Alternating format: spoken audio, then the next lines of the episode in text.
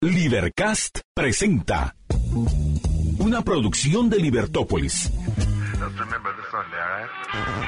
Día a día encontrarás los episodios de las emisiones correspondientes a nuestros programas.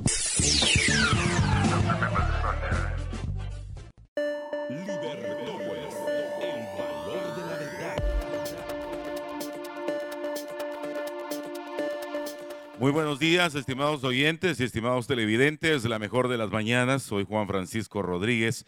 Hoy en Libertópolis por la mañana.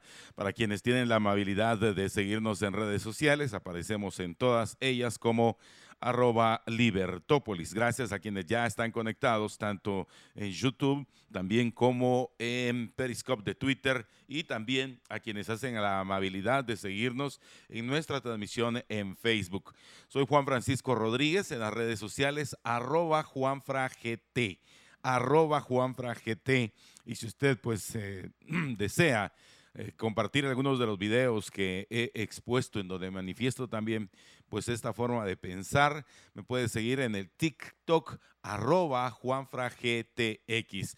Usted sabrá que hoy vamos a dar inicio a nuestra serie de entrevistas con algunos de los candidatos presidenciales, algunos candidatos vicepresidenciales, otros que son candidatos a las diputaciones que ofrece el Congreso de la República y otros más como candidatos a diputados de todo el circuito metropolitano. Me refiero a la Mancomunidad del Sur, la Mancomunidad del Norte y desde luego la ciudad capital para que juntos ustedes y nosotros vamos dilucidando y conociendo a los posibles rectores de la autoridad gubernamental local, municipal, a nivel de diputados, curules y desde luego en el Ejecutivo. Así que muy buenos días y vamos a dar inicio rápidamente a los titulares para hoy.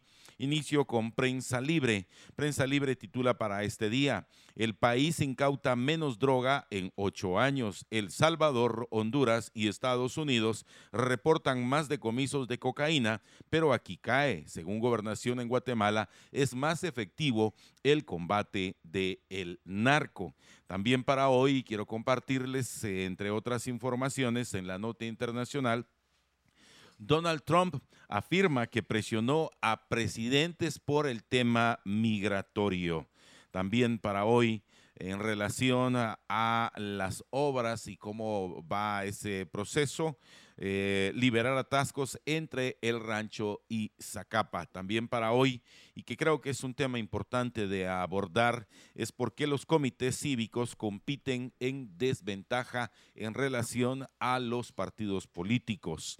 En la nota deportiva y que es el titular para hoy, dos grandes en Max Stott, la keniata eh, Liam Keegan con un tiempo de una hora, 18 minutos, 16 segundos, fue la ganadora en la rama femenina en la clásica de Cobán. Y también en la masculina participó el guatemalteco Alberto González y se impuso con una hora, 5 minutos, 30 segundos como el mejor. Estos son las, las calificaciones, los horarios, lo que alcanzaron como un récord los participantes. Otro de los titulares para este día rápidamente, hoy tenemos, entre otros, pues, eh, ¿qué le parece a usted?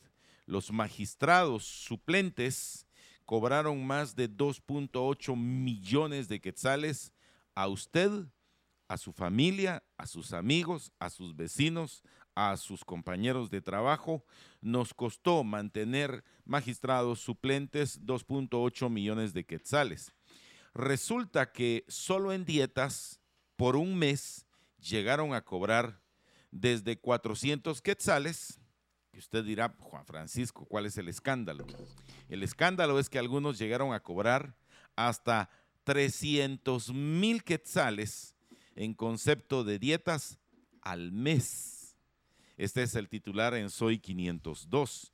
También para este día... Estamos hablando de los magistrados suplentes del Tribunal Supremo Electoral. No, del organismo judicial. Ah, el Tribunal Supremo Electoral acepta inscripciones y entre otros de los titulares para hoy, los libros imprescindibles y para quienes gustan del deporte, como don José Carlos Ortega Santa Cruz, el Real Madrid se estrella contra el muro Shuri, Shuri, Shurin, Flies, no, es Shuri Urdin, aparece. Don José Carlos ya está con nosotros, gracias a todos ustedes que clamaban ahí, José Carlos, ¿dónde está? ¿Dónde está? Pues aquí está, lo tenemos en directo, ahí está don José Carlos. Adelante, José Carlos. Buenos días, muy buenos días, good morning. Hoy, pues como decía eh, Juan Francisco, un día muy especial, un lunes eh, a toda madre, ¿verdad? Eh, esperamos ahí el amanecer con un poco de frío, y, pero el día no va a estar así según el pronóstico. El pronóstico dice que va a llegar a los 25 o 26 grados centígrados, igual que mañana. El, miércoles va a ser el día de, más calorcito, pero otra vez el fin de semana será con frío. no tanto, pero, pero va a tener frío. Bueno, pues ya me imagino que, ya todos están enterados, pero hoy tenemos una visita muy especial y por eso les pedimos que se mantengan en sintonía. Tenemos, bueno, dos visitas especiales, sí, sí. Eh, bueno, es que yo estaba hablando, de la especial era la de, la de, eh, la del libro.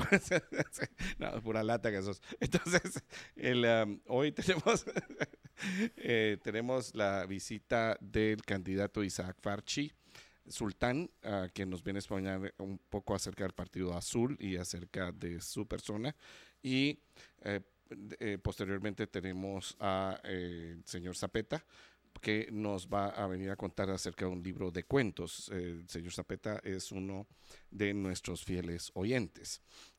también, ah, solo para hacer un poquito de publicidad para mañana, mañana nos va a visitar el señor Edmond Mulet del Partido Cabal. Entonces, eh, pues en tenemos... en la segunda entrevista, porque en la primera entrevista también, recordate que otras elecciones que están pasando casi desapercibidas son las elecciones a la presidencia de la Junta Directiva del Colegio de Abogados y Notarios de Guatemala.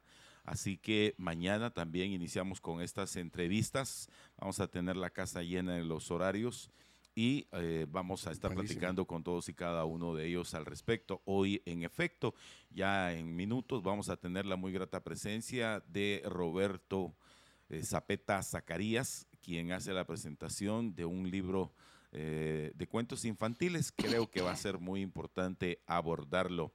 Eh, rápidamente vamos con más titulares. Usted, como ya sabrá, ahora resulta que capturaron a alias El Canche, al señor Mario Morales. El señor Mario Morales, como ustedes se recordarán en aquel terrible video en el cual le dijo a su pareja sentimental, ahora sí vas a conocer quién es tu marido.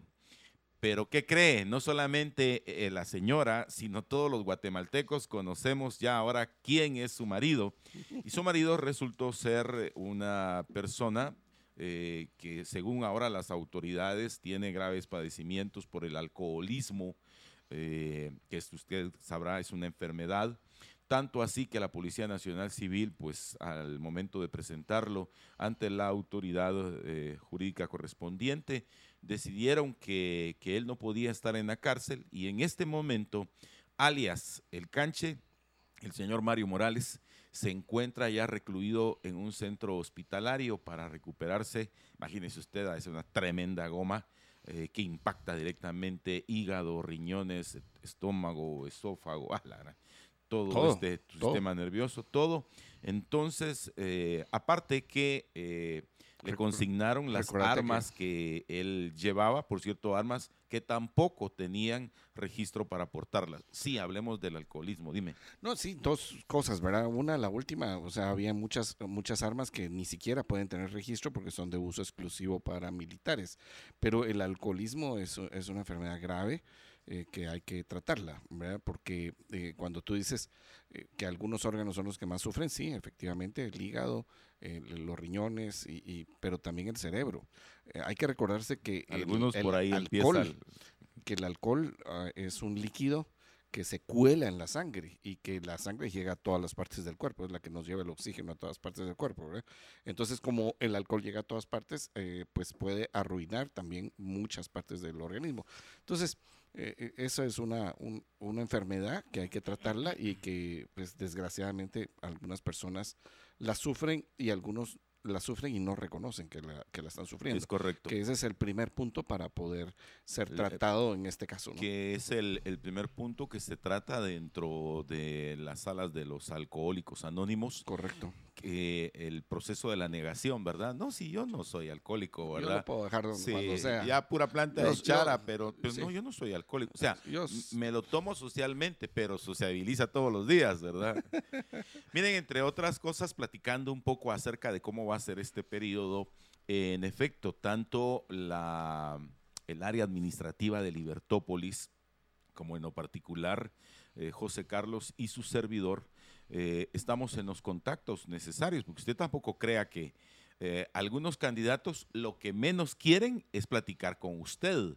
Eh, puros candidatos a la rectoría de la Universidad de San Carlos. ¿Usted se recuerda cuántos me dijeron que no? Eh, ¿Cuántos fueron los, los pocos, muy pocos, que decidieron venir y darle la cara a usted y hablarle a usted, entrevistado por su servidor? En este sentido es exactamente lo mismo. Hay muchos que ellos mismos saben que son unos impresentables y entonces no estarán. Y aunque yo sé que es por quienes late su corazoncito, pero algunas personas, hay algunos candidatos a alcalde del circuito que le decía Mancomunidad del Sur, Mancomunidad del Norte, no van a venir porque simple y sencillamente no están interesados en platicar con José Carlos y cuando les dijeron con el Juan Francisco, peor todavía. Pero, O sea que usted es más malo que yo. Ah, malo, malo, malo. Malo, malo, malo, Sí, malo eres, dijo la canción. Yo soy malo y usted es el doctor malito. Eso sí no Sería el decir. mini-mí. No, está bien, está bien. No le digo, pues, es que, eh, ¿verdad? Eh, Si así son las sí. vísperas, imagínese Ja, usted cómo, va a estar la cosa hoy. Bueno, Total es que el cancha Heredia entonces amaneció recluido en un centro de salud, eh, al contrario de lo que a usted y a mí nos pasaría. Llega a agarrar a José Carlos o a mí, pie con bota ahí en el gallinero. por eso Entre, sí, nos portamos bien. porque nos portamos Por eso bien. es que nos portamos bien. Entre otros eh, de los titulares, el binomio de Telma Cabrera y Jordán Rodas no fue inscrito ante el Tribunal Supremo Electoral. Eh, yo tengo mi particular punto de vista como libertario en ese sentido. Vamos a tratarlo rápidamente. Entre otros titulares, el gigantesco incendio que quema varios mo- motos en los predios y el asesinato de cuatro jóvenes frente a una tienda. La Policía Nacional Civil investiga si fue por rivalidad entre pandillas, a lo cual el titular eh, tituló Una noche de terror. Y también le recomiendo, entre otros, el titular que fue noticia ayer domingo en Prensa Libre, que tituló La obra codiciada, la historia de la pintura de el artista Tomás de Merlo, recuperada durante un cateo. Y también los binomios que ya están inscritos, eh, es decir, que ya les envió una notificación el Tribunal Supremo Electoral para decirles, señores, ustedes ya están plenamente inscritos. Algunos de ellos solo están notificados, sin embargo, no han recibido su credencial, eh, por un lado. Y por otro lado, también eh, aquellos otros que apenas este fin de semana hicieron la proclamación de sus candidatos, es decir, Claro. ya en una asamblea, eh, para algunos muy privada, ¿verdad? Hubo ahí un binomio que hizo su asamblea casi que en la sala de su casa, ¿verdad? Sí, muy chiquititos. ¿Y cómo, Eh, cabían, cómo cabían todos los delegados? Eso es lo que uno Ah, no- una cosa impresionante. Impresionante, o sea, no se explica uno esas cosas, ¿verdad? O sea, Así es. porque la ley, si usted no sabía, pide que haya delegados de eh, los departamentales para hacer esa proclamación nacional. Y entonces, ¿cómo es que cupieron? Eso es lo que uno no entiende, más el comité ejecutivo, más el consejo político, más Ah, el gran- tribunal de honor, y, y- y- Ya tendría que ser un montón, ¿verdad? y, eh, y cupieron todos en una casa. Es, es un poco complicado de entender. Sí. Pero está bien, está bien. Más los representantes del Tribunal Supremo Electoral para Sí, darle validez.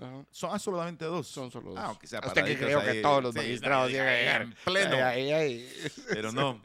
Fíjese que eh, entre otros eh, de los titulares que creo que debemos de atender para hoy, es hacer esa explicación y dado que José Carlos conoce tanto, tiene tanto bagaje por su, por su expertise en el tema del Tribunal Supremo Electoral, eh, José Carlos, aceptarle la papelería a alguien no significa que ya esté inscrito.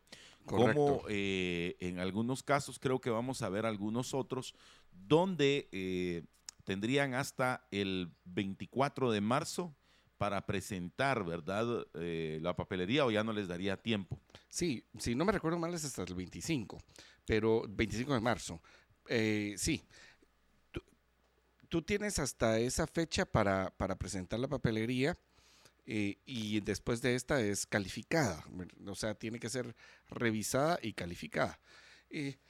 Eh, hay varios requisitos, ¿verdad? Entre ellos, pues obviamente son los de los constitucionales, o sea, la prueba de que tienes más de 40 años, la prueba de que eres eh, guatemalteco de origen, en este caso, pues guatemalteco de origen, como ustedes sabrán, son aquellos que nacieron en el territorio guatemalteco o centroamericano. Y, pero los centroamericanos siempre y cuando hayan hecho ese proceso de eh, naturalización. O sea, nos, no, puede venir ahorita Bukele y decir eh, soy guatemalteco, sino que solo para que no se pongan tan felices. Tendría que venir Bukele, pasar unos años aquí, hacer el trámite y entonces ya se le da la años o solo seis meses? No, yo, mira, en el caso de los centroamericanos, eh, no estoy seguro, la verdad, ah, de cuánto tiempo, porque la constitución dice que son guatemaltecos de origen.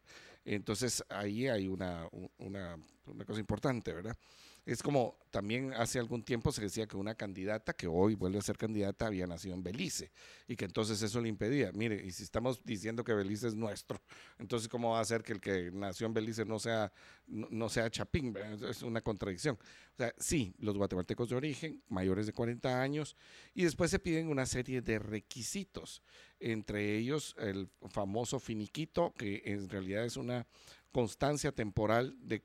Y, no me recuerdo si es temporal o transitoria, ah, de que no hay ninguna, eh, ninguna denuncia ni ningún asunto pendiente contra la, con la Contraloría General de Cuentas. Los antecedentes penales y los antecedentes eh, eh, policíacos. Ah, ah, bueno, además de eso, pues que las formalidades de la asamblea donde fue nominado están cumplidas. Y en esas asambleas, pues como bien lo has dicho tú, estuvo participando del, personeros del Tribunal Supremo Electoral. Eh, a veces, ahí es donde hacen la trampa, donde, los, eh, donde algunos secretarios generales departamentales o municipales ya no quieren inscribir a alguien y lo sacan de la planilla. Eh, cosas veredes, Sancho amigo. Entonces, uh, esos son los requisitos y como tú dices, después de eso, pues se les daba antes una credencial. no sé, por, ahora estoy viendo que antes de dar esa credencial lo que están haciendo es notificando al partido que hay una resolución favorable o desfavorable a la inscripción. Y en el caso, hemos visto que esta semana que hay varios partidos que ya han recibido la notificación favorable. Eh, entonces, pues eh, ya, ya, digamos, ya están eh, inscritos y posteriormente pues hay otros que, se les es negada. En este caso, tú lo decías bien, ayer, ah, ayer amanecimos con la noticia o fue el sábado, que el, el, binomio presidencial del MLP, del Movimiento de Liberación de los Pueblos, que es el brazo político de Codeca, eh, había sido uh, denegada su inscripción. Eh, la primera forma de, negación es que el ex procurador de los derechos humanos, Jordán Rodas, no tenía un finiquito ah, eh, que estuviese al día. Y él pues alega que tenía ya un finiquito de diciembre. Ustedes saben que los finiquitos en teoría duran seis meses. Pero eso es teoría, Juanfra, es, es teoría porque tú puedes tener el finiquito, pero si tienes una denuncia y esta denuncia procede, entonces el finiquito deja de tener validez. Entonces, para eso, ahora el finiquito tiene un, QR donde tú validas si el, finiquito tiene validez.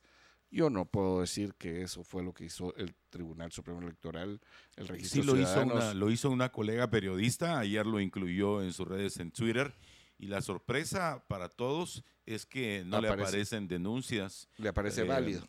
le aparece como válido Y, al, y al ese es el punto. Y Ese ese, es el y punto. ese es el, Juan Carlos, y este es el, el- el punto en el cual eh, nosotros eh, queremos eh, ser muy... eh, eh, eh, esto es lo que opino, lo que opino yo, eh, José Carlos, y Yo estimados opino, amigos yo oyentes. opino. Y sí, Sí, sí, yo, yo opino. Fíjate que yo soy de la idea que el que quiera participar, que participe. Porque al final el gran soberano somos usted y yo. Por Sí, un lado. Pero en medio de la Por- República. Por, otro lado, creo que lo único que están haciendo es una campaña publicitaria extraordinaria a favor de Telma Cabrera y de Jordán Rodas. Yo sí creo en aquel principio que cuando a un enemigo o a una persona a quien se le considera enemigo se le ataca, eh, se le eleva. Entonces, eso es lo que están haciendo, le están subiendo el perfil todos aquellos que de una u otra manera, incluyéndome a mí como libertario, estamos de acuerdo que el que quiera que participe, como lo hizo en su momento Ríos Montt, y al final, ¿qué fue lo que sucedió? Que no ganó. Eh, en el caso también de la señora eh, Rigoberta Menchutum, eh, participó y ni siquiera llegó al margen de error. eh, y así algunos otros ejemplos de personas que han luchado por participar y eh, da como resultado que no son electas.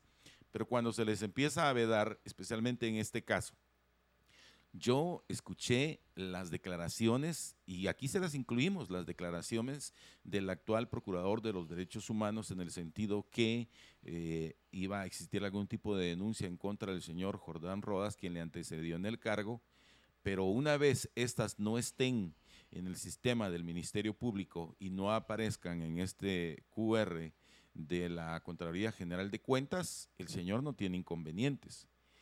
Ahora, ya Y- y entrar ese es el en el... punto, ¿verdad? Sí, ese es el Ese punto. es el punto. O sea, Que una vez él no tenga ¿cómo- inconveniente, va. ¿cómo, te, ¿cómo hizo el Tribunal Supremo Electoral, el Registro de Ciudadanos, Ah, para decir este, Bienvenuti. este no? O sea, este no. Había una denuncia ahí, hay un, un- un proceso ahí. Entonces, eh, porque no puede hacerlo por oficio, tiene que haber una denuncia. Y en este caso, pues nosotros eh, no hemos conocido esa denuncia, no la, no la hemos visto. Y eh, complicado. Y yo quiero recalcar algo que hemos eh, dicho por eh, varias veces, y es que, o sea, aparte es Juan Domínguez y aparte es su hermana Nicolasa. Y cuando estamos hablando de eso, es porque si alguien tiene algún proceso de cuentas, y en todo caso esto sería un proceso de cuentas ante la administración pública, lo, lo tiene que dilucidar en tribunales y tiene que ser aparte. Y, y si alguien tiene un proceso penal, como por ejemplo el hurto de energía eléctrica, que es una cosa que no solamente está aprobada, sino que confesada de parte de este grupo Codeca, entonces si alguien está haciendo eso, que sea llevado a los tribunales de justicia y que entonces, como está ya en los tribunales de justicia, ya el ámbito electoral pasa a segundo plano en el sentido de su aprobación de inscripción. Es, es muy sencillo, ¿verdad? Correcto. porque alguien que está enchachado, pues ni modo que va a llegar a pedir que lo inscriban, o sea, eso ya no se puede. Ent- Entonces, eh, Pero, pero sí. pero ah, ¿por qué los procesos tienen que irse por el lado electoral? Como quien dice, mire, que, que este no participe porque hay la sospecha de que es, de que fue, de que tiene, porque es y porque no sé qué. Es ¿Sí? correcto, así es. Bueno, eh, solo quiero agradecer a Byron Arriola allá que amaneció, me imagino, bien amolado, bien triste, bien sufrido ahí en la ciudad del sol.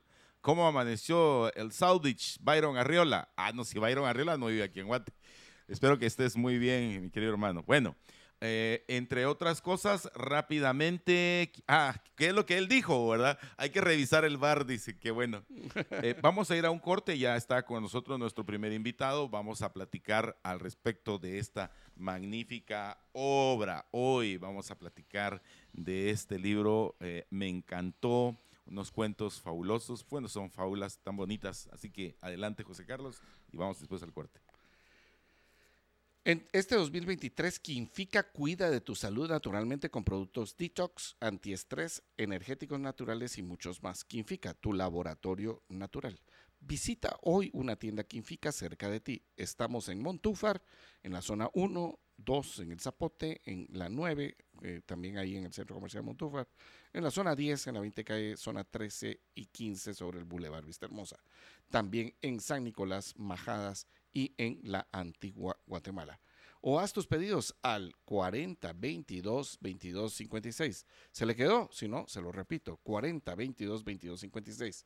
En www.quinfica.com y en Facebook como Quinfica Medicina Natural.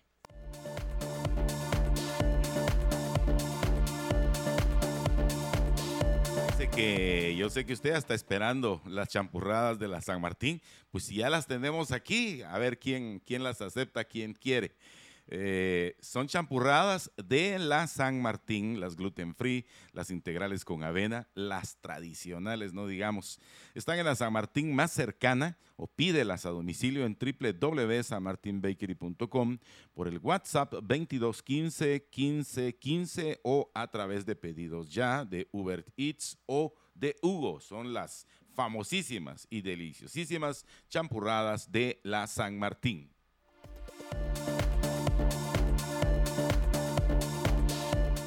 Pues ya que está con nosotros eh, nuestro querido amigo aquí de la casa, Roberto Zapeta Zacarías, eh, quien viene desde muy lejos para hacernos la presentación de su más reciente publicación. Como ustedes saben, esa es una vena de escritor que tiene. Primero nos sorprendió con aquel maravilloso relato eh, relacionado directamente con su familia, desde luego el lamentable asesinato de su papá en aquel libro eh, que nos impactó a todos. Ya hará hace unos siete, ocho años fue esa producción, siete años esa producción. Y hoy con nosotros Roberto Zapeta. Roberto, ¿cómo estás? Muy buenos días, un gusto recibirte en cabina. Eh, gracias. Repito, buenos días a todos. Quiero dar primero, dar gracias a Dios por la vida, esta hermosa vida que nos da, eh, apoyado en lo que dice Juan 15.5, que Dice, yo soy la vid, vosotros los pámpamos, quien permanece en mí, este lleva mucho fruto, porque separados de mí, nada podéis hacer. Y en realidad separados de Dios no podemos hacer nada. Gracias por la vida, gracias a ustedes por recibirme. Eh, es un programa bastante importante, bastante interesante y de mucha necesidad para los guatemaltecos. Son los comentarios que siempre tengo. Eh, de, personas que escuchan el programa y que Dios los bendiga por esto y saludar también a esa enorme audiencia de, guatemaltecos que, nos sentimos orgullosos de ser chapines. Pues muchísimas gracias. Pues eh, cuentos de papá, son puros cuentos de papá.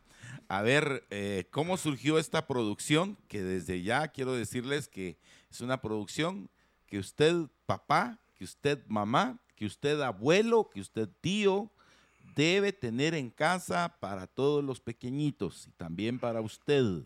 Así se llama, Cuentos de Papá. Contanos, por favor. Bueno, eh, la, motivación de, hacer un libro de estos nace en primera instancia por la inspiración, el amor a mis princesas y a mis príncipes, ¿verdad? Eh, todos los que hemos sido padres hemos visto esa etapa hermosa de la vida y que después crecen los niños y se esfuman y hacen su vida. Y al final, pues, son etapas que todo ser humano atraviesa y pasa. Entonces nace esa, esa idea con eh, eh, el amor a mis hijas que yo se los contaba cuando era, eran bebés y a mis hijos y con mucho amor eh, decidí este año hacerlo un libro con la idea u objetivo siguiente. Primero, estimular la lectura en, los niños, ¿verdad? Que hoy día, lamentablemente, he visto casos eh, donde padres de familia prefieren darle un teléfono para que juegue o vea caricaturas que ni siquiera sabemos qué están viendo y lejos de, de la lectura. Entonces tiene una intención de estimular la lectura, estimular la imaginación del niño, porque al contarlo a los niveles de 2 a 3, 4 años, el padre hace gestos eh, en, el estomaguito, por ejemplo, yo así lo hacía, y el niño se imaginaba y todo, ¿verdad?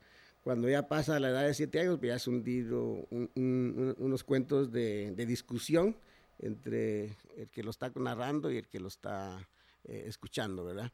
Y otra intención, otro objetivo es eh, también buscar la armonía en el hogar, ¿verdad? Que, el padre se dedique un tiempo a, sus hijos eh, cuando llegue, aunque cansado del trabajo, pero estimular la armonía. Y al estimular la armonía, pues también estimula y fortalece esa paz, esa paz que de verdad nace, debe nacer desde el hogar y obviamente multiplicarlo a nuestra sociedad. Esa paz que, lamentablemente lo escribía en el otro libro, ¿verdad?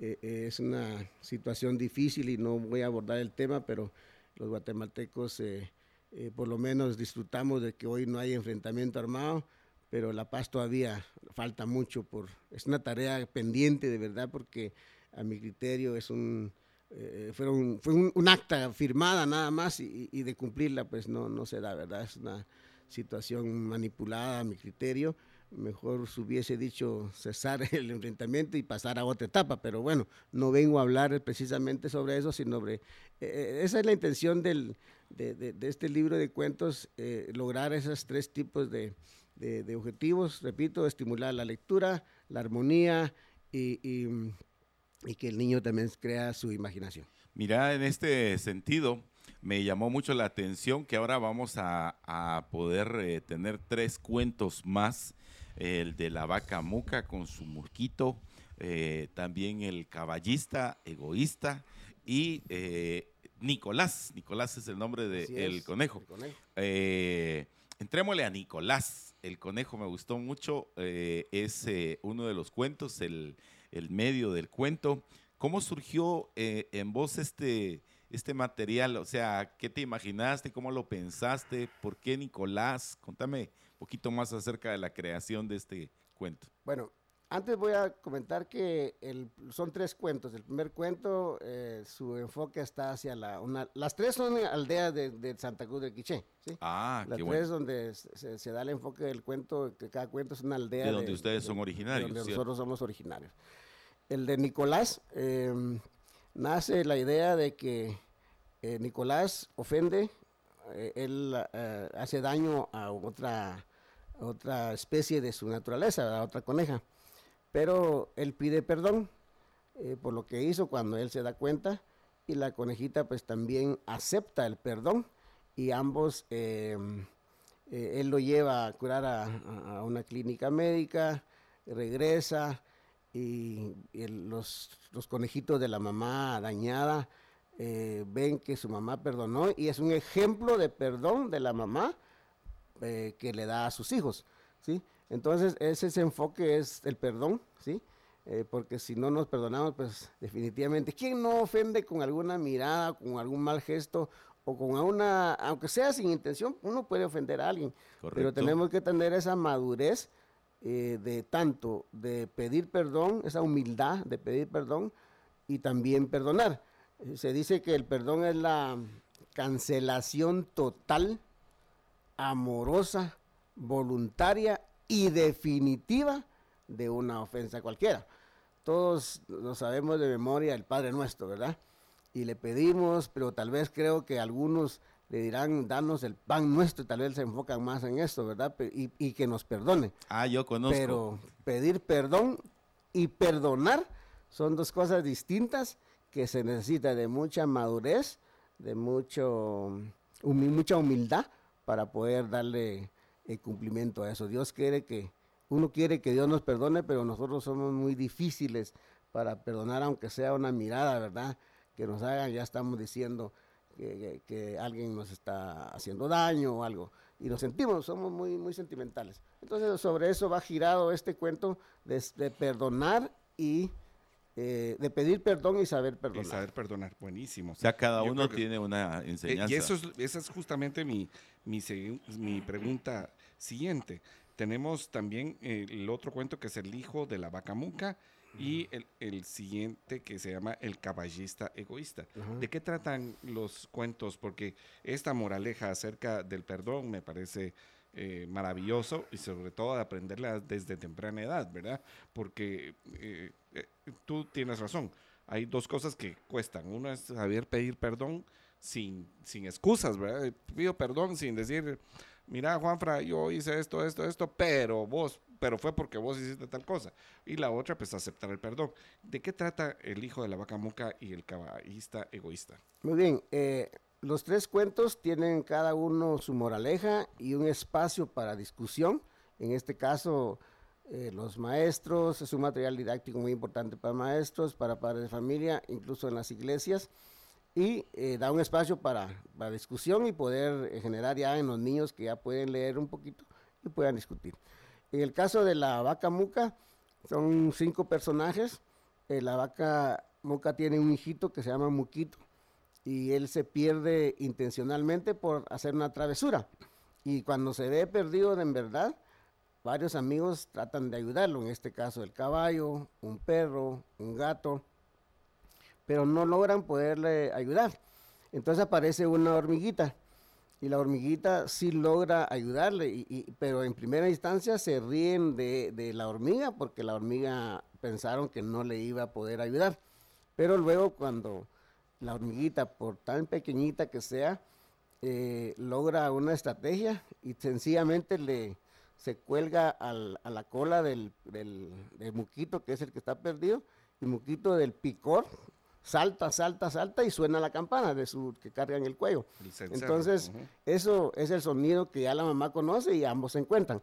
Ahí la moraleja es de que nadie debe menospreciar a nadie, todos somos importantes dentro de nuestra sociedad y todos tenemos algo que aportar. En este caso, los demás eh, animales. O sea, alguien que parecía insignificante, tiene algo que y aportar. Tuvo una, una situación difícil, ¿verdad? Qué bonito. Y mira algo que también es importante en esto es que eh, cualquiera pensará una hormiga te va a picar la hormiga, la hormiga va a hacer esto, va a hacer aquello. Yo lo interpreto más como que no necesariamente quien te haga daño realmente es para hacerte algún mal. Lo quiero repetir, pero esto es, esto es lección de vida a ustedes. No quien te hace daño en la vida te hace mal. Y ustedes dirán, pero esto es una paradoja, es una contradicción. Es que muchas veces, eh, aunque pareciera difícil de explicar, pero muchas veces el camino del bien toma la ruta del mal. Eso ya es otro nivel, Pero, pero sí es importante reconocerlo. Y en, esta, en este hermoso cuento, eh, en el cual me gustó porque ahí participan muchos personajes, ¿verdad? Sí, varios personajes. Ahí no es solamente el, el, conejito, sino también eh, aparece ahí también una vaca, aparece un perro también. Un perro, un gato, un, gato, caballo. un caballo. Y entonces eh, es toda una, una situación. Pero a mí me gustaría eh, que me contés cómo eran esos momentos que vos vivías cuando estos se los compartías a tus hijos, cómo los entretenías, porque eh, te cuento, yo también hago lo mismo, hago lo propio, he hecho lo propio en su momento. Y el, mi inconveniente, ¿sabes cuál era el mío? Que cuando yo los empezaba a dormir, a veces los cuentos los despabilan y entonces yo les contaba una cosa y tenía que ir agregándole personajes con tal de hacerlo más largo para que al final se quedaran dormidos, vamos. Entonces no sé si fue así como la historia de Nicolás el conejo tuvo que hacerse tan extensa para que eh, vos vieras que efectivamente se iban durmiendo. En el caso de mis primeras princesas, las grandes, eh, ¿verdad? Las grandes creo que... Eh, a quienes aprovecho para enviarles un saludo muy especial. Se tuvo un alguna circunstancia que las logré dormir. Todos los padres atravesamos esa etapa de tener que dormir a nuestros hijos, todos, al menos que alguien diga, no, no, no, no. Él se dormía solito, sí. Entonces tuvo alguna circunstancia que con ella se logró. Caso particular ahorita con la más pequeña, que es Belencita. Eh, ella exige que se le repita dos y tres veces. En alguno de esos casos, el que se ha quedado dormido soy yo. Pero creo que es porque la edad ya va, ya va penetrando, ¿verdad? Pero eh, sí, eh, el, el consejo que yo doy es que los ademanes que exige cada cuento hay que hacerlos bien. Entonces, eso sí, porque eso lleva caricias a la cabecita del niño, ¿sí? Que el, hacer el recorrido del caballo hasta la cabecita. Entonces, cuando uno lo hace con bastante puntualidad, sí se logra dormir porque les hace caricias. O sea que eso, como ahí dicen, ayuda. ayuda a que se hagan con gestos, ademanes, eh, sonidos de, tanto animal. Y al hacerlo bien, comprobé que sí se duermen. Y al hacerlo un poquito, porque estoy cansado, es cuando quieren que uno se lo vuelva a repetir. Pero son las caricias que van combinadas. Hay que, hay que entrarle con todo. Me gustaría que hablemos también de los otros artistas, porque usted que nos está viendo en pantalla, eh, le quiero comentar que es un material de primera calidad.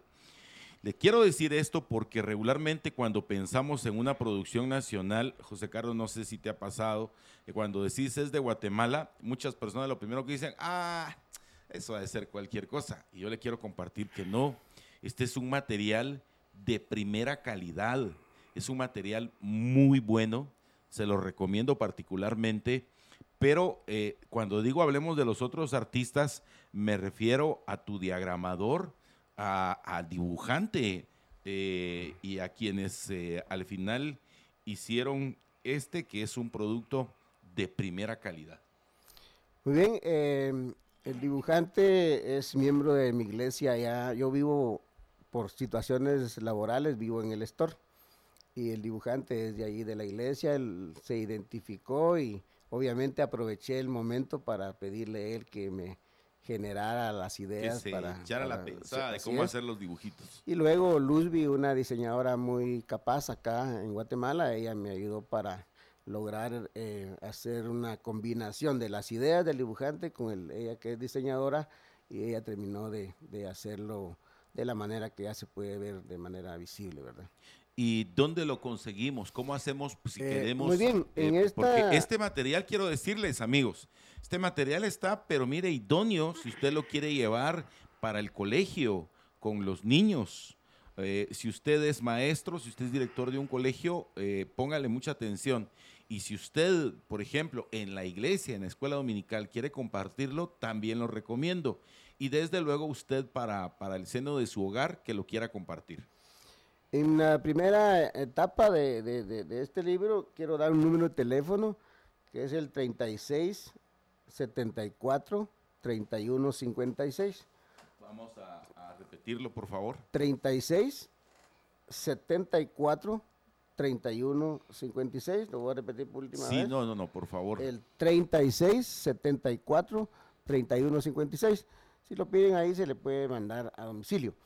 Y luego pues también esta etapa, si alguien lo quiere eh, descargar también está en la página Roberto Zapeta Zacarías y de manera gratuita también lo puede obtener, que creo que eh, la intención de esto no, no es lucrar con esto, ¿verdad? Sino que todo lo contrario, eh, contribuir eh, en, en una parte tal vez mínima en buscar la armonía y la paz de nosotros los guatemaltecos. Bueno, pues Roberto, eh, hemos llegado ya al final de nuestra entrevista. So- Solo Eh, dejarme decir, sí. no tiene nada de malo cobrar, Roberto, ¿viste? Sí, no no sí. tiene nada de. Algunos que nos cuesta cobrar, yo te digo, no tienen nada de malo cobrar. Sí. Eh, si querés agregar algo más acerca de esta producción o lo que querrás decir, adelante, por favor. Bueno, simplemente eh, y agradezco con todo mi corazón esta oportunidad, saludar a todos nuestros amigos, familiares, a todos mis, mis hijos, mis nietos que me escuchan también, aprovecho esta oportunidad.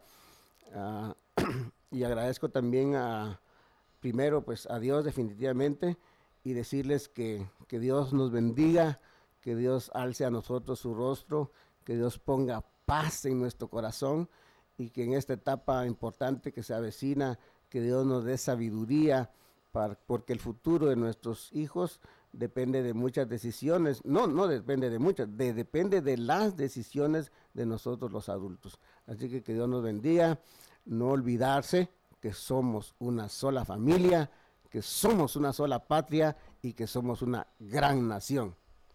Gracias. Roberto, muchísimas gracias. Nosotros vamos a ir rápidamente a un corte. Vamos a continuar con más de lo que tenemos para el programa hoy. Así que les invitamos a continuar en sintonía. Muchas gracias.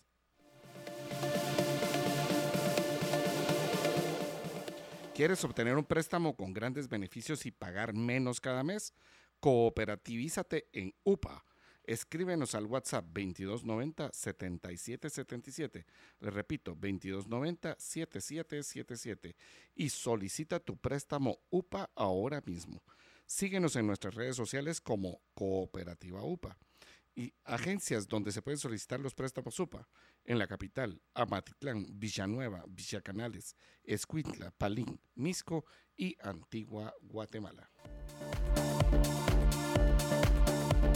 Bien amigos, tal y como lo estuvimos anunciando para todos ustedes a través eh, de nuestra estación y de las redes sociales, hoy tenemos eh, el inicio de este periodo de entrevistas para que ustedes y nosotros conozcamos más a la persona, conozcamos su visión eh, de quienes desean alcanzar el poder ejecutivo, el legislativo y las alcaldías municipales. Y para ello iniciamos hoy con una invitación que ha aceptado el empresario guatemalteco Isaac Farchi, a quien le damos la más cordial bienvenida. Isaac, buenos días. Muy buenos días, muchas gracias por la invitación.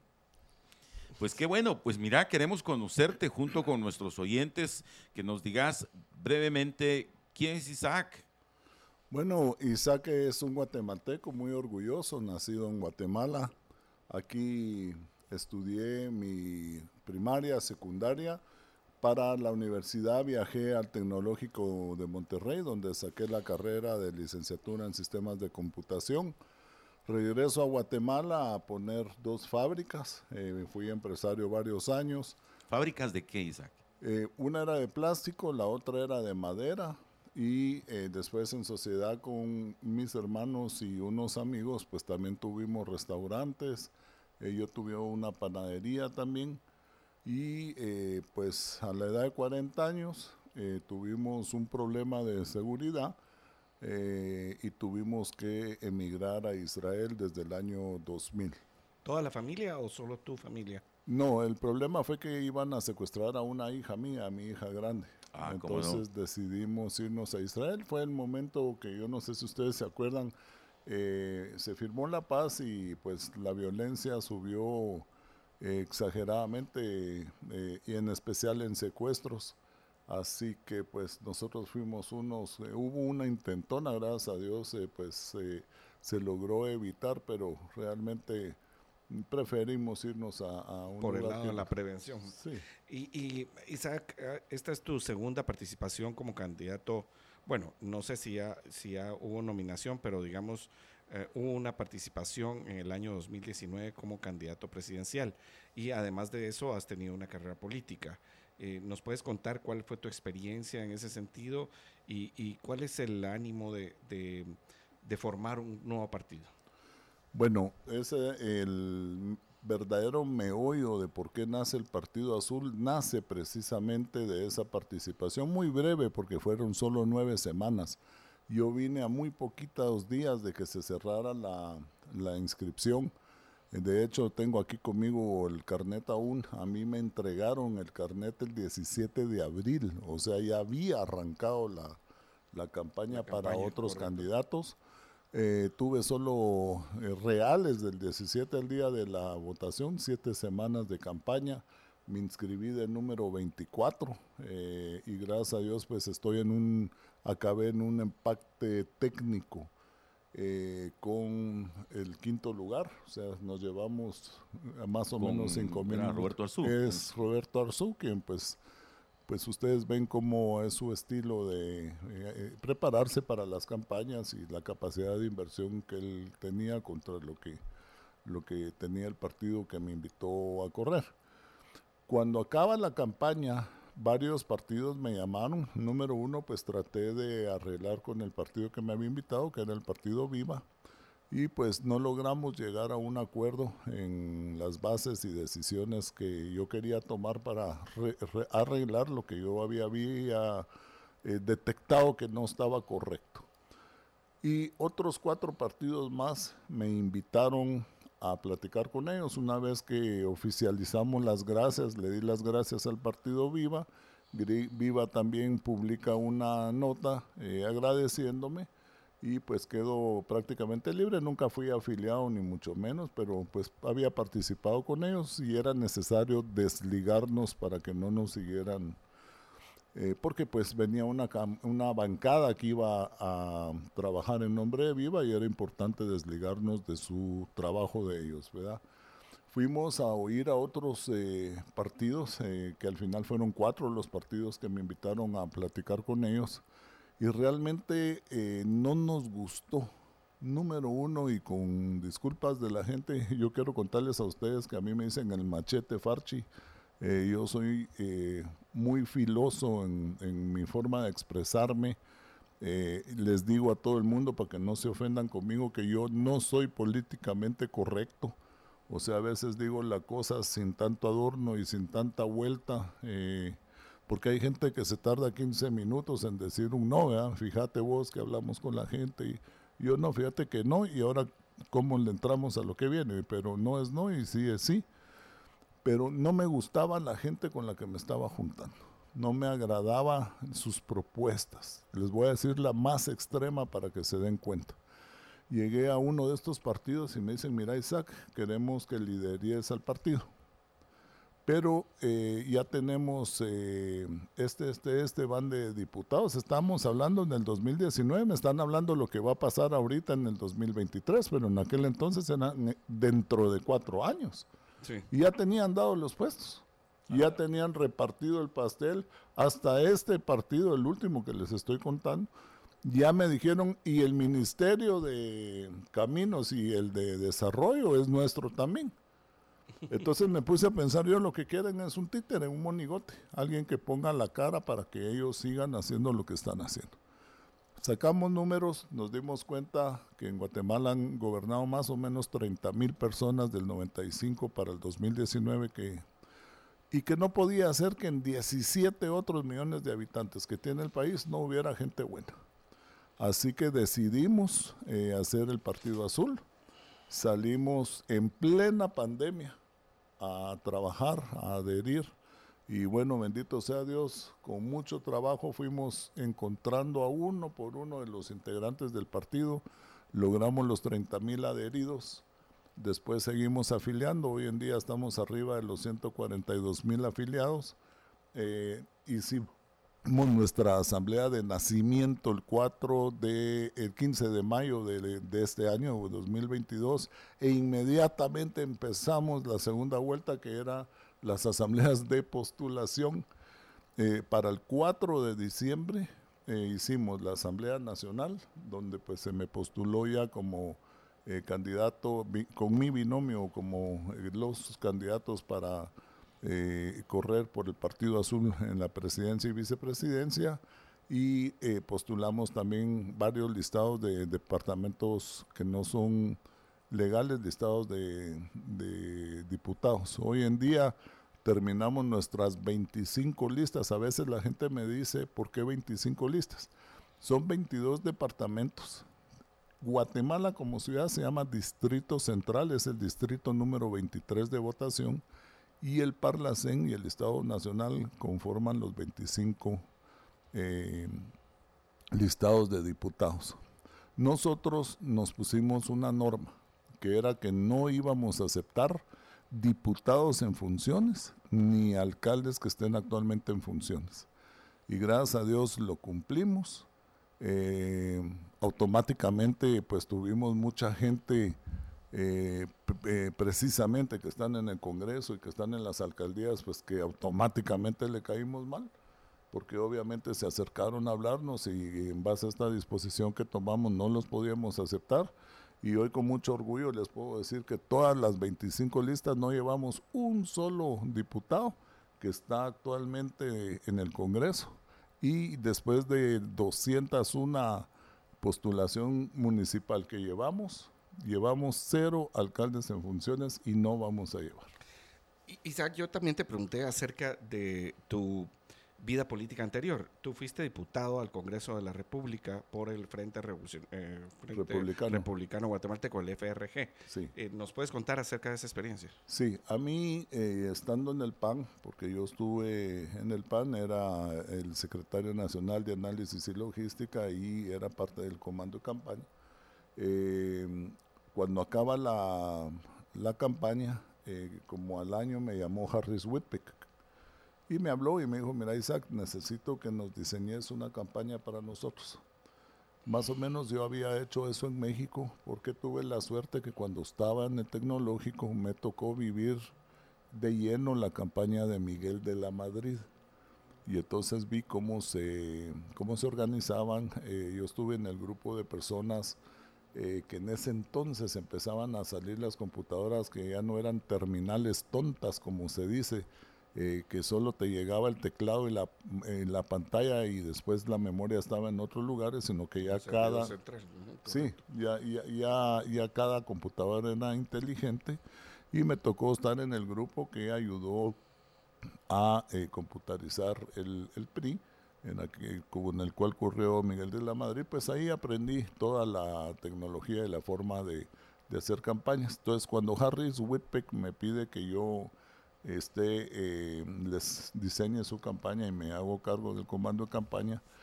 Gabriel Orellana eh, tuvo un problema con su mamá de salud y no iba a poder eh, ocupar su curul.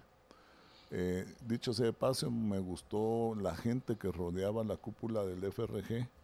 estaba Arturo Soto, Gabriel Orellana, Harris Whitpeck, el licenciado García Bravate, estaba lleno de gente muy buena y profesional. Y entonces, sorpresivamente, un día me llamó Harris y me ofreció la primera casilla que ocupaba Gabriel Orellana y que no la iba a ocupar. Y es así como llego al Congreso. Sin embargo, yo no estaba afiliado al FRG.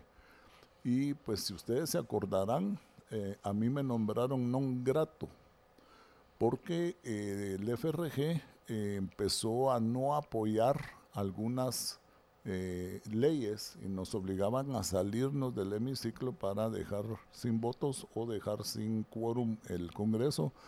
Eh, y yo no hice caso a varias de ellas. Las tres más relevantes y que yo firmé eran la ley de concesión de cuatro nuevas bandas para los teléfonos celulares. Si ustedes se acuerdan, Comcel en aquel entonces era la única empresa.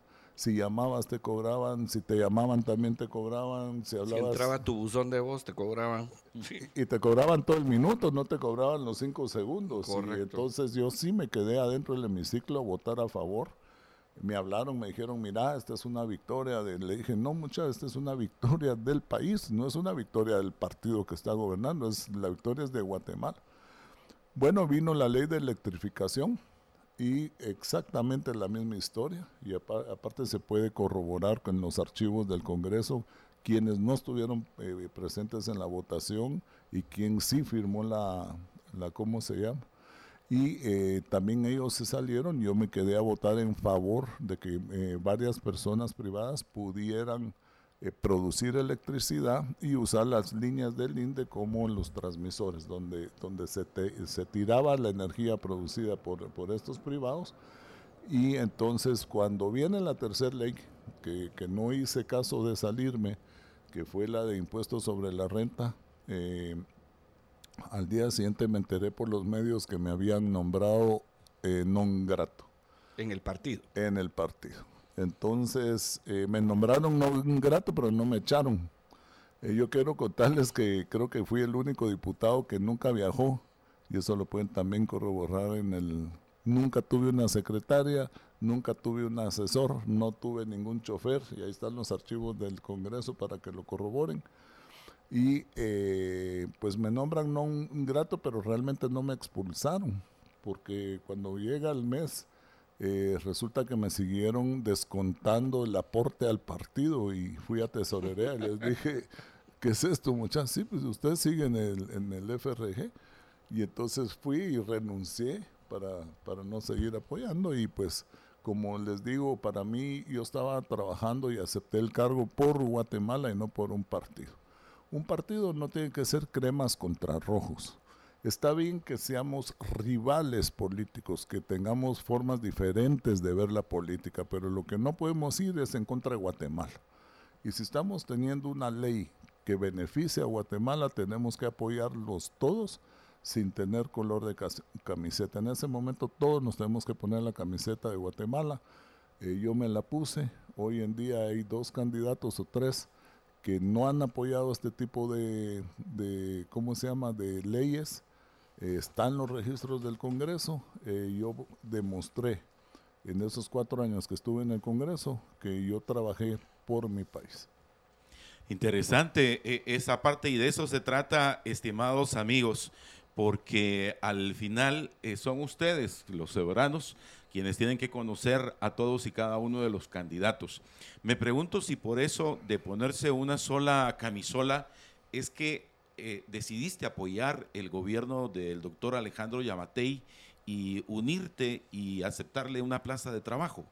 No acepté ninguna plaza y voy a explicar lo de apoyo al gobierno, no fue al gobierno, fue a la persona. Ya había una realidad después de la primera vuelta del año 2019. La realidad era que el partido UNE había ganado 52 diputaciones. Eso era ya no era una suposición, eran números reales. Eran los datos. Ajá. Aparte todo el mundo sabía sobre la injerencia fuerte que tenían en las cortes, injerencia fuerte que tenían en, las cortes, eh, en, los tribunales. Y entonces también entregarles el, el gobierno prácticamente era entregarles los tres poderes. Entonces yo sí me tomé el tiempo de leer las dos eh, em, planes de gobierno que tenían eh, y lo más importante, el, que sí me recibió para hablar conmigo fue Alejandro. Eh, desgraciadamente traté de hablar con la UNE. había muchas gradas o filtros que pasar antes de poder llegar a Sandra, que dicho sea paso, cada vez que me ve es muy amable conmigo, es una verdadera dama, pero en ese entonces no logré llegar a hablar con ella. Pero por medio del em, plan de trabajo que tenía el equipo Vamos y haber hablado con varios de su equipo y él, decidí entonces, eh, y basado en lo que ya les dije, que 52, o sea, mayoría de diputados en el Congreso, sabemos la, eh, la fuerza que tienen los tribunales en la Corte Constitucionalidad, eh, pensé muy adecuado no darle el 100% del poder del país a un solo grupo y por eso apoyé a, Alejandro Yamate. Ahora, al gobierno les voy a explicar de que teníamos trabajando, y eso lo puede corroborar el actual eh, canciller, eh, quien era el embajador de Guatemala en Israel. Estábamos trabajando el Tratado de Libre Comercio desde el año 2018 yo ni siquiera sabía que iba a venir a Guatemala ya en el 19 como candidato. Y en el momento de que eh, Alejandro que eh, gana, una de las condiciones eh, me dijo ayúdame, le dije, en el único el lugar que te ayudo es en la Pronacom, porque de ahí podemos impulsar dos cosas, la venida de las personas que están trabajando en las inversiones que estamos promoviendo vía ese Tratado de Libre Comercio y que se acabe de firmar el libre comercio. Entonces eh, me mandó mi nombramiento, pero no decía que era ad honorem, entonces lo rechacé. Y tuvieron que repetir el nombramiento mío como, eh, no en el MINEX, en Pronacom, vuelvo a insistir, pero me nombraron como encargado de, estos negocios internacionales que al final lo que es es una gestión, no son negocios, es que, que, nosotros vayamos a tratar de vender nuestros productos y que la gente venga a invertir a Guatemala, pero ese nombramiento sí ya salió como ad entonces por eso acepté la plaza esa es otra cosa que es muy fácil corroborable. Hay una cosa que se llama Guatenóminas, que es público, es información pública. La gente se puede meter y ver si gané un solo centavo, o en suelos, o en viáticos, o en dietas. Pero la salida fue un poco, un poco difícil o turbulenta por el hecho de que en algún momento se te asoció a la venida de ciertos magnates rusos cuando estaba todo aquel proceso de la famosa alfombra eh, presumiblemente llena de, un par de millones de dólares. y en ese proceso haces una renuncia pública, me recuerdo aquí nomás, ah, cercano a un hotel aquí de la capital, en zona 10, eh, en el cual dijiste, me voy. Eh, ¿Cómo surgió ese proceso y por qué se te vinculó a ese caso?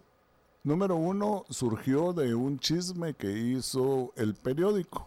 Hoy en día todo el mundo sabemos eh, dónde está la persona que pues dirigía toda esta clase de, de campañas, que la aprovecharon gente de la UNE, que hoy están siendo expulsados de la UNE y formaron otro partido. Específicamente Carlos Barreda fue la, el que encabezó este movimiento con Orlando Blanco. Eh, mi pregunta el millón es si tenían tanto el periódico como los diputados las pruebas, ¿por qué no hay una sola denuncia en el Ministerio Público contra mí? Yo renuncio, les voy a explicar por qué. Porque me agarraron de chinchín a mí. O sea, era la excusa a tal grado que estando en Pronacom, que le eh, pertenece al Minex, me mandaron a llamar para que explicara lo que en Pornac, que es una eh, eh, la encargada del puerto. De los puertos, sí. Y que no tiene que ver con ningún ministerio, ellos son prácticamente independientes y autónomos. Pero si tienen alguna relación con algún ministerio, es con el Ministerio de Comunicaciones y Obras Públicas, en el Viceministerio de eh, Puertos y Aeropuertos. Y me seguían citando a mí. O sea, me di cuenta que era personal, más si ustedes se fijan las tres veces que me mandaron a llamar y que no fui porque no iba al lugar. O sea, estaba mal redactada de parte de ellos eh, eh, los porqués, como por ejemplo eso, me mandan a citar para que yo explique en Pornac, cuando yo que sé de lo que está pasando en Pornac o, en el Ministerio de Puertos y Aeropuertos, viceministerio. Entonces eh, me di cuenta que lo que ellos querían, porque digamos en la tercera citación, este Barreda, los primeros ocho minutos habla de mí. Y ahí está, eso está, y si no yo se los paso, lo tengo grabado. Eh, hasta se atrevió a hablar de mi esposa, se atrevió a hablar de mi religión, Orlando Blanco inclusive dijo, ah, como ahí hay un judío, Isaac es judío, ahí está la conexión. Eh, entonces vi que me estaban, ya se estaban metiendo con mi familia, ya se estaban metiendo con mi religión. Barrera hasta dijo que de qué pedigrí creía que yo era, o sea, me trató hasta de animal, eh, que no, eh, no me habían invitado el ritual que tenemos nosotros de Shabbat a repartir el pan, sino que estaba repartiendo la coima.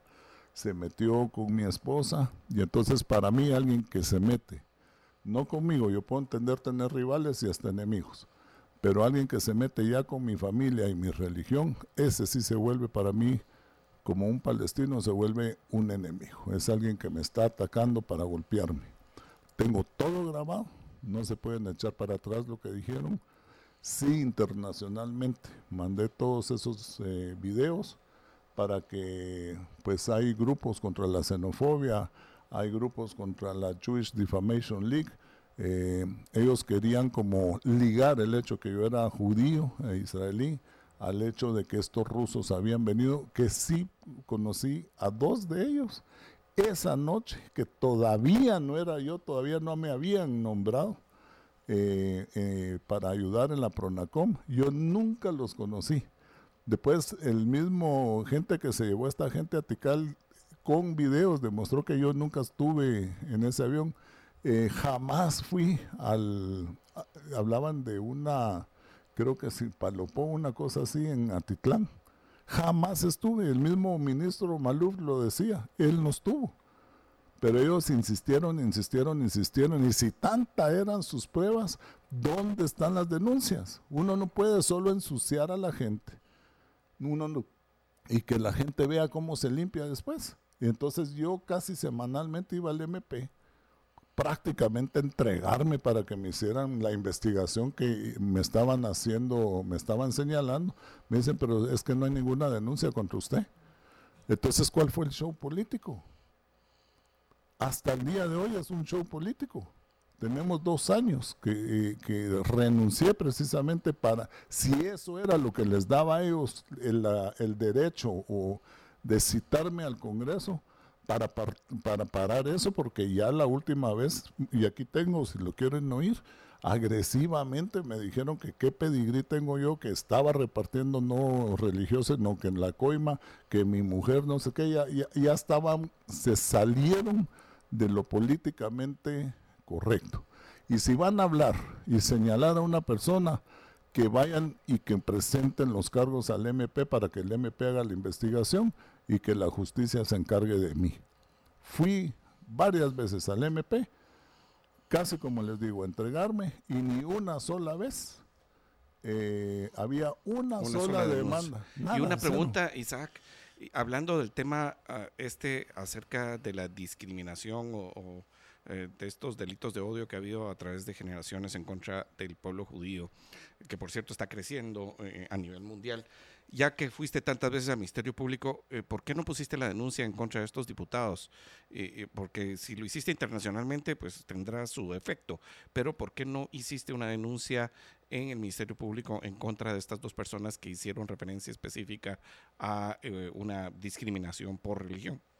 Ellos, como diputados, tienen el derecho de investigar a las personas dentro de los derechos que tienen, tienen el derecho de fiscalizar. Pero eso está, pero eso está limitado a, pues al, trabajo y no tiene que ver con, con eh, pues específicamente con la familia y en este caso con, con generar el odio. Porque ellos pueden decir muchas cosas, pero eh, ellos son responsables aún por lo, lo, que puedan decir de odio. Yo lo que metí fue una protección personal, pero no en el MP, eso es en otro lugar. En el MP yo lo que quería era lograr de que esta gente pudiera hacerme eh, la referencia de que se me estaba atacando, acusando o investigando, lo cual jamás pasó. Cuando les hago la consulta, miren señores, si no hay nada, ¿cómo puedo accionar contra ellos? Ahí fue donde me explicaron que los, las reformas y todo eso que hay, que el eh, diputado es irresponsable, lo que quiere decir que no tiene responsabilidad. Sí, es un caso que ganó en su momento Fernando Linares, Beltranena. Exacto. Sí, pero, la, ley dice es irresponsable en los asuntos de su de su cargo. No es irresponsable por todo. Es irresponsable en las declaraciones que dé de su cargo. No es irresponsable por todo. Si uno lee el texto constitucional, eso es lo que pues ellos eh, no, no me quisieron, en, base a lo que me dijeron, no solo que era irresponsable, sino que tenían el derecho de fiscalizar y estando y por su pregunta que me hizo ese fue otro de los motivos que decido entonces dejar eh, la PRONACOM por estando ligado a alguna institución, aunque sea a Donoren, porque yo les decía, señores, hay responsables. Isaac, y, justamente esa es una gran duda de, todos. O sea, si estabas a Donoren, eh, surge la gran duda al respecto de cómo te financias, que, de qué vives. O sea, en algún tiempo tuviste esta empresa ah, de, plásticos eh, de madera eh, te vas a Israel eh, por estas razones que son complicadas para nuestro país, que no todos los guatemaltecos lo logran hacer, algunos de hecho pues tienen que emigrar eh, dejando pues todo tirado aquí, pero ¿de qué vive Isaac Farchi en este momento? ¿Cómo se financió el partido?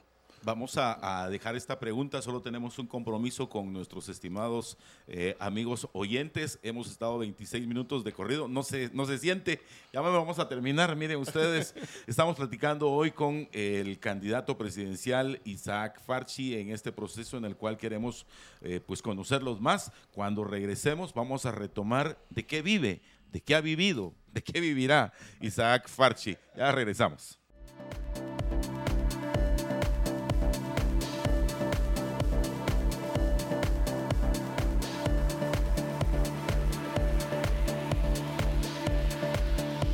Estamos ya de regreso con todos ustedes, agradeciendo la sintonía tan amable a, través del 102.1 en la frecuencia modulada en FM Plus y también a través de todas las redes de Libertópolis por la mañana.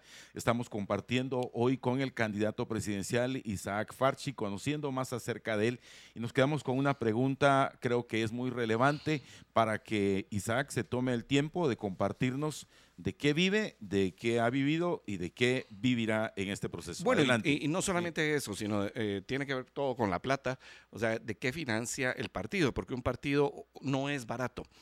Un partido es, eh, para los que ustedes que si han intentado realizar un partido, un partido tiene todos los procesos y, su proceso de conformación es caro. Entonces queremos saber, eh, el otro día hice un presupuesto con una persona acerca de cuánto podrá costar un partido y te gastas fácil, fácil, tres millones y medio de quetzales.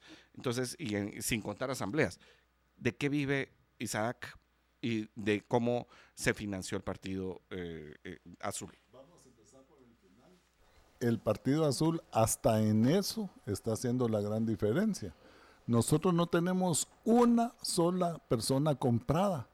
Nosotros no le pagamos sueldo a nadie. Y eso lo digo aquí públicamente. Y si hay alguien que recibe un sueldo o recibió algún centavo para ser parte del Partido Azul o ayudarnos a, ¿cómo se llama?, levantarlo, que venga y, y me tilde de mentiroso aquí enfrente de ustedes. Ya solo de entrada nos ahorramos ahí varios millones porque la gente que está en azul es porque entendió la filosofía y son precisamente de esos 17 millones de personas que decíamos nosotros, ¿y dónde están los chapines buenos? Y teníamos mujeres a las 11 de la noche bajo la lluvia, por ejemplo, en Reu, mojándose, levantando adhesiones para el partido. Y están con nosotros hasta el día de hoy. Entonces, es un, eh, diría yo, el único partido que no tiene gente comprada, que no tiene gente asalariada. Es un partido que no, no nos hemos gastado la cantidad que vos decís, ni siquiera incluyendo las asambleas. No llegamos ni a la mitad de lo que vos decís. Y está todo reportado, nosotros sí hicimos nuestros reportes. Todo está reportado en el Tribunal Supremo Electoral. Y esa parte es información pública, la pueden ir a sacar ustedes mismos.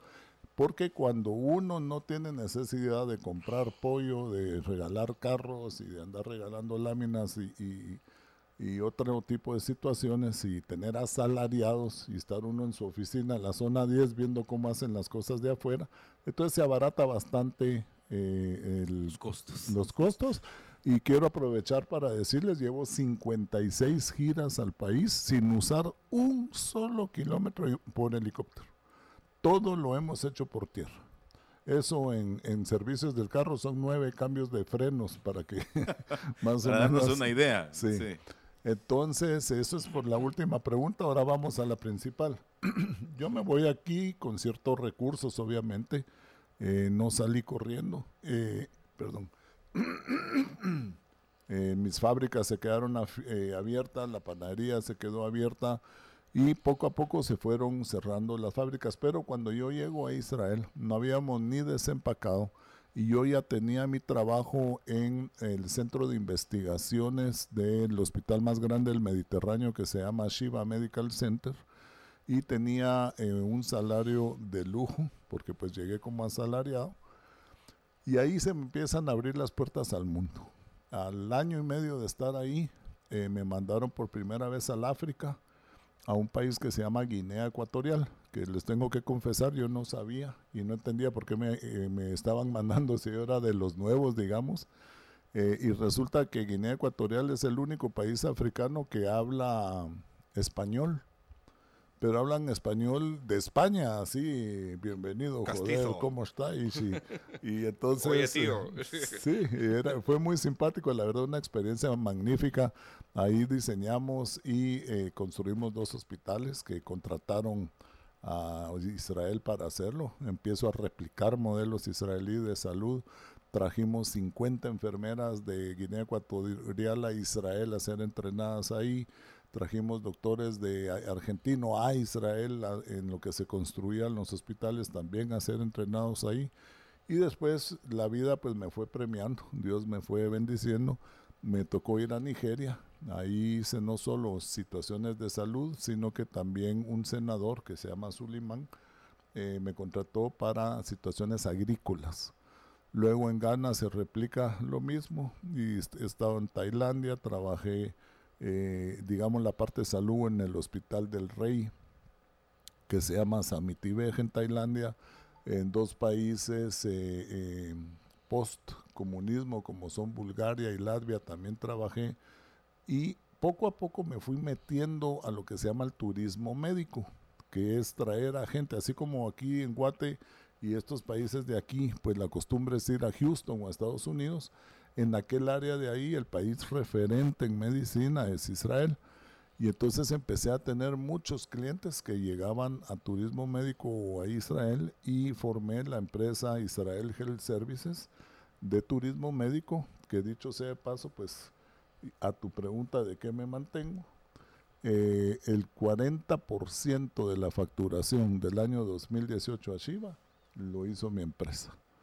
Y son negocios que de verdad generan mucho producto. Tuvimos un año malo, que fue el 2020, eh, con el tema de la pandemia. Sí, y no dejaban entrar gente, no eh, nos dejaron entrar cuatro casos por lo que se llama eh, medicina compasiva y había fallado todos los tratamientos en todos lados del mundo y logramos vía las embajadas que les dieran permiso de venir a los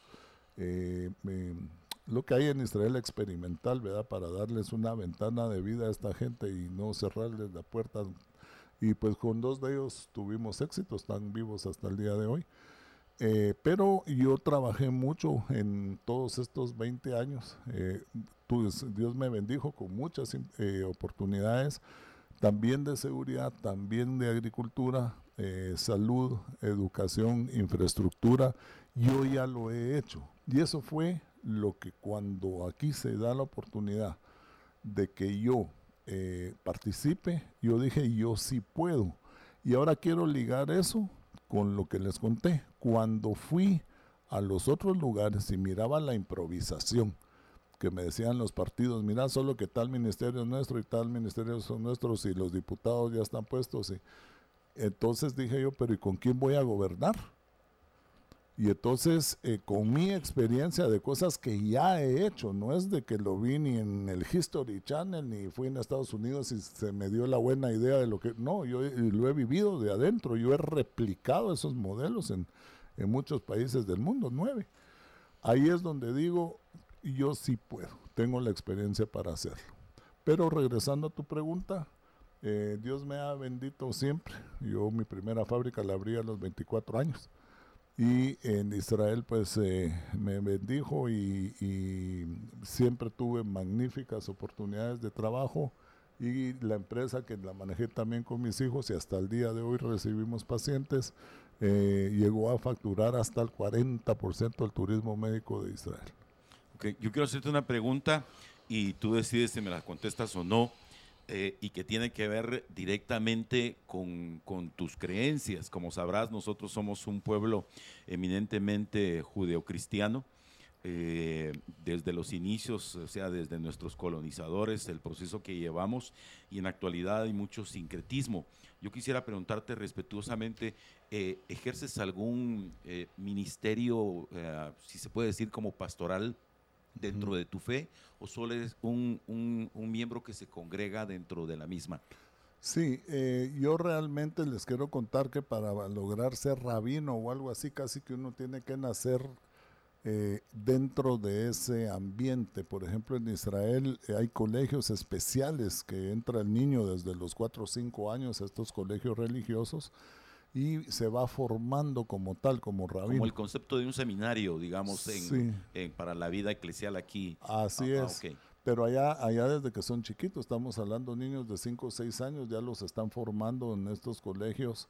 Eh, en Guatemala quiero contarles que desde que yo tengo memoria, eh, nosotros somos, mi abuelita ya nació en Guatemala en los años 1926, tíos míos ya nacieron en Guatemala nunca ha habido un rabino guatemalteco. O sea, siempre hemos tenido la necesidad de traer rabinos del extranjero porque aquí no, no tenemos la capacidad instalada para... Sí.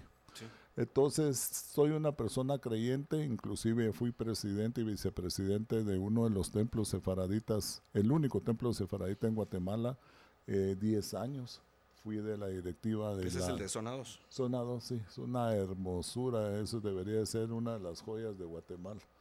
Eh, ahí, ahí sigo asistiendo hasta el día de hoy, pero pues sigo asistiendo para sentir, y quiero contarles una anécdota. Busqué y busqué y busqué templos en Israel, encontré de todos los tipos, sabores que se les ocurra, pero jamás sentí lo que siento en mi templo de aquí de Guatemala. O sea, como que es tu templo de la niñez, no sé. Claro. Y una preguntita respecto de esto de la religión. Y los ah, cristianos evangélicos son invitados a, acercarse a, a los judíos. Eh, ¿Cómo eh, sientes tú la relación con el pueblo evangélico, Isaac?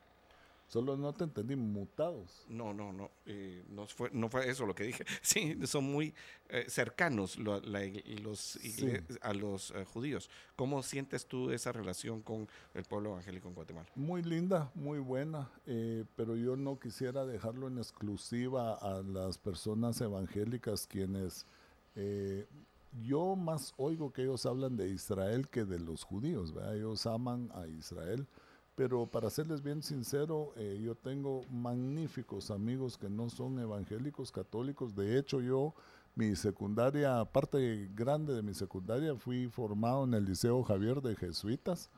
Eh, yo les puedo dar una misa si quieren, eh, porque me la sé de memoria. y también con la, por eso eh, lo que usted mencionó, hay hasta un instituto al principio que usted dijo de los judeo cristianos.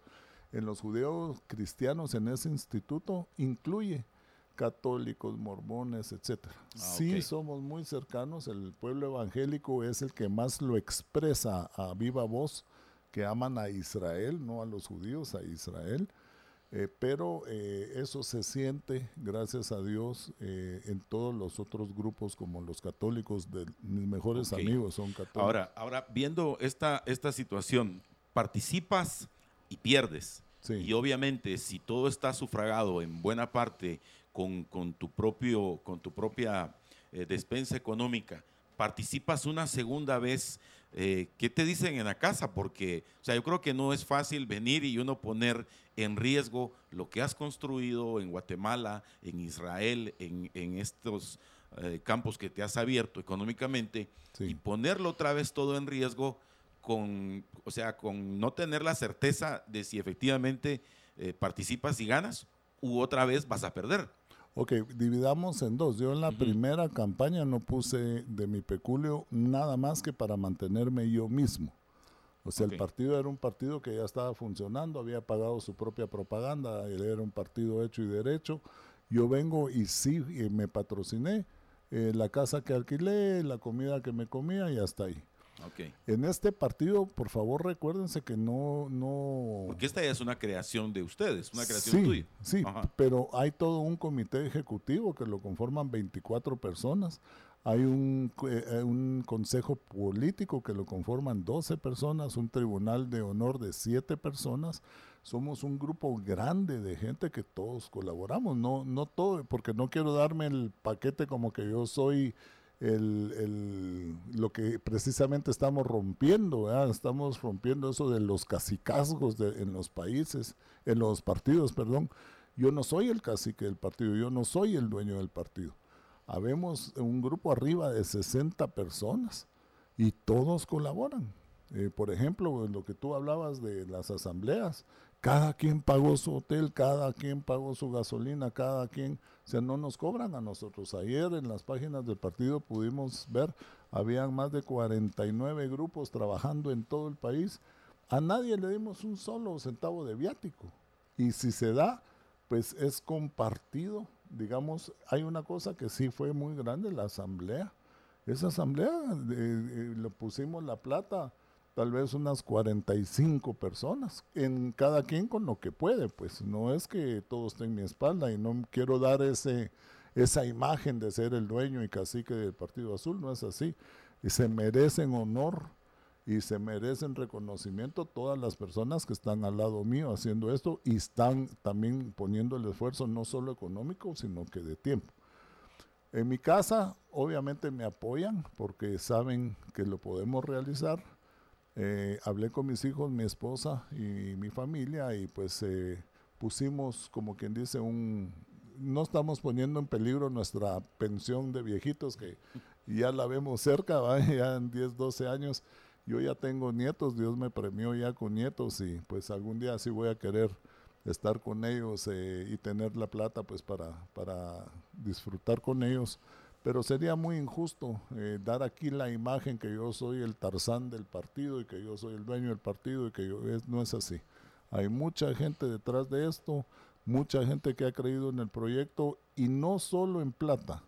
se dedican días enteros, fines de semana enteros. Yo he oído a gente que va conmigo en el carro o que estamos en meetings llamando a su esposa para desearle feliz aniversario. O sea, eh, eh, esos son sacrificios que la gente ha hecho para levantar el Partido Azul. Eh, sí, entiendo esas situaciones. Y solo para aclararle a nuestra audiencia, eh, esta es la primera de muchas entrevistas que queremos hacer o de las que logremos hacer, porque como dijo Juan Francisco, hay algunos que posiblemente no quieran sentarse aquí y algunos que tal vez no logremos por temas de agenda o porque no consigamos los contactos. Ah, haremos todo lo posible por traerlos a todos.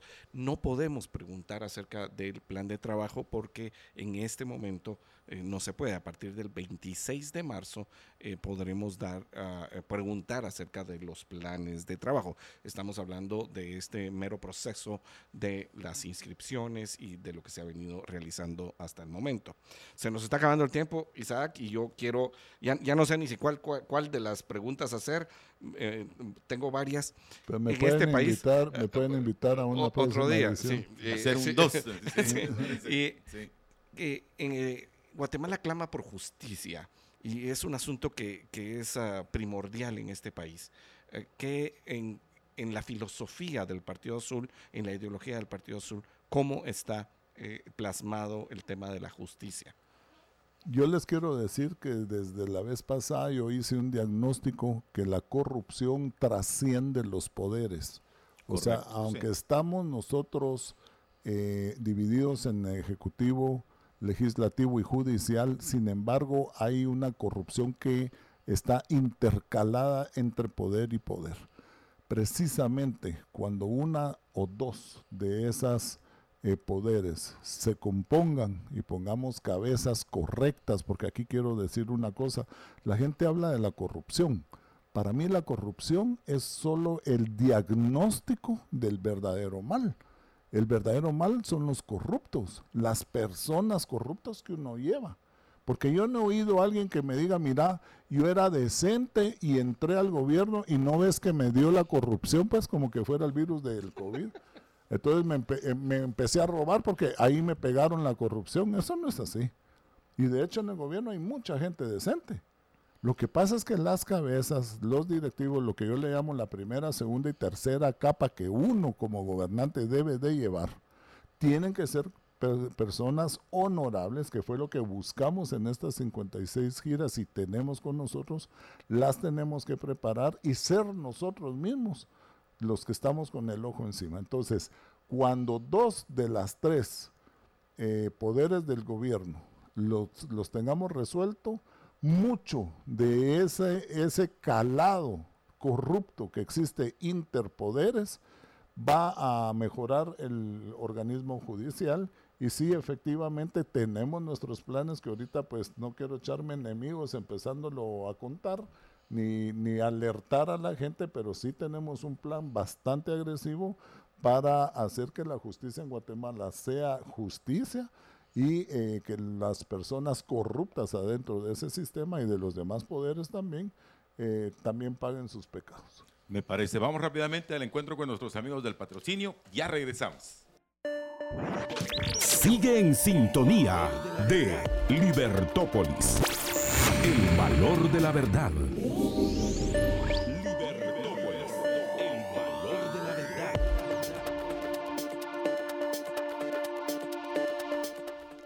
Fíjense, estimados amigos oyentes, ya vamos finalizando. Ya Isaac nos hizo el favor de darnos aquí el contacto. Vamos a tratar de platicar también con los candidatos a diputados por este partido azul, porque como les había platicado, el objetivo es platicar eh, con los candidatos, candidatos a alcalde especialmente de la ciudad capital y de la Mancomunidad del Sur, la Mancomunidad del Norte y también quienes van a las casillas como diputados al Congreso de la República.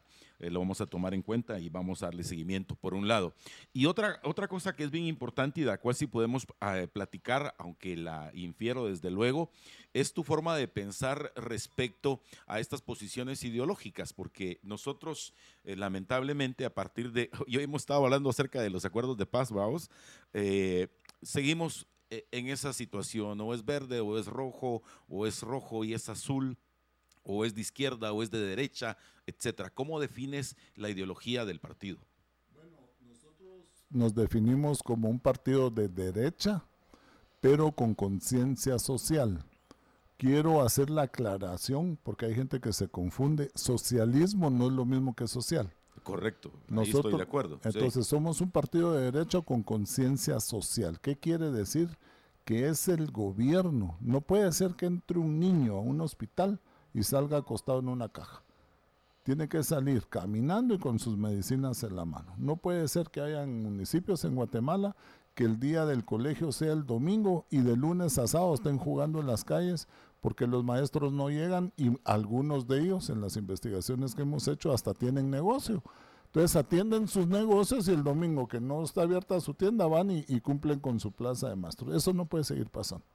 Entonces, eh, todo lo que tiene que ver, porque yo soy un beneficiario, cuando hago la migración a Israel, yo me beneficié de un gobierno que nos ayudó a crecer a nuestros hijos, porque toda la parte de educación, toda la parte de la medicina, toda la parte de seguridad, etcétera, la, nos la cubría, el, estaba cubierta por el gobierno. Hay conciencia social. Y nosotros, nuestros planes de trabajo, el plan de gobierno tiene que ver con la conciencia social que incluye traer a hacer la certeza jurídica. Tenemos 37 leyes que vamos a cambiar para tener certeza jurídica, para traer inversión y obviamente no va a ser a la ciudad de Guatemala.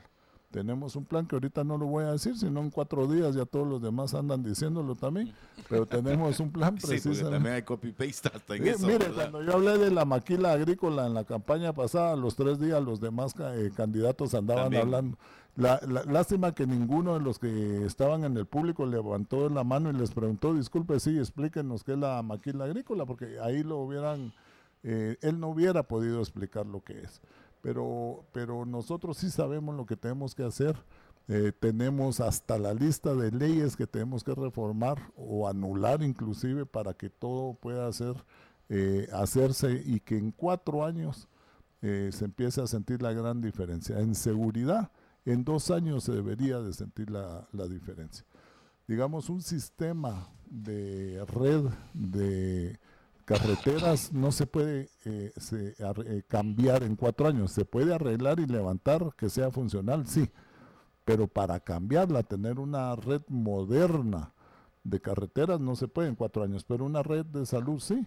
Una red, eh, una seguridad sí. A los dos años se tiene que sentir la gigante diferencia y yo lo sé hacer. En la educación también todo lo que es la parte social, esa conciencia social del trabajo. La gente necesita trabajo, pero nadie va a invertir con nosotros así como estamos. Y entonces, este, este avión hay que levantarlo todo junto. No podemos levantar un ala primera, otra ala después, hay que levantarlo todo junto.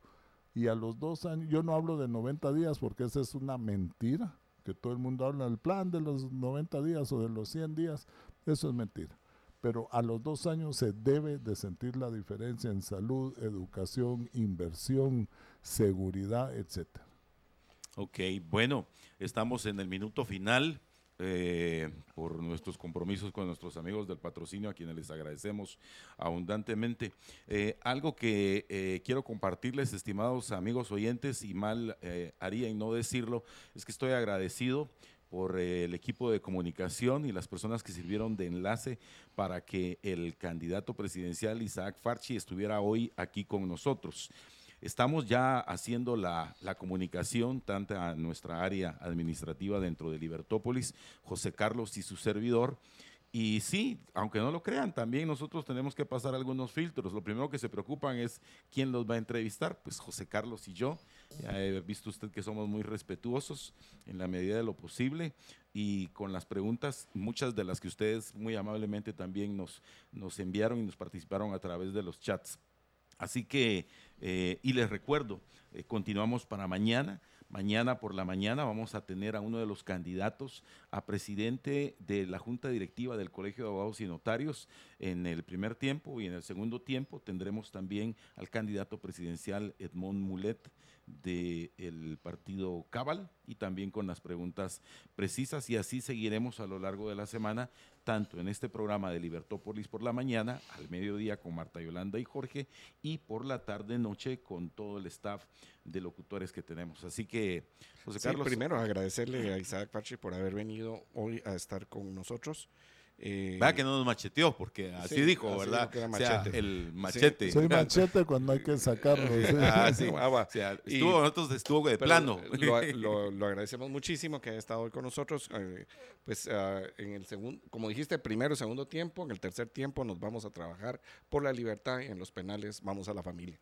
Pero usted, sí, seguimos protegiendo la vida, la libertad de la propiedad, seguimos discutiendo acerca de lo que hay que hacer con este país y uh, mañana, como decía Juanfra, los esperamos para esta siguiente entrevista. Muchas gracias, Isaac. Muchas gracias a usted. Muchísimas gracias, muy amables. Y a todos ustedes, por favor, en sintonía de Libertópolis, que son las ideas con valor.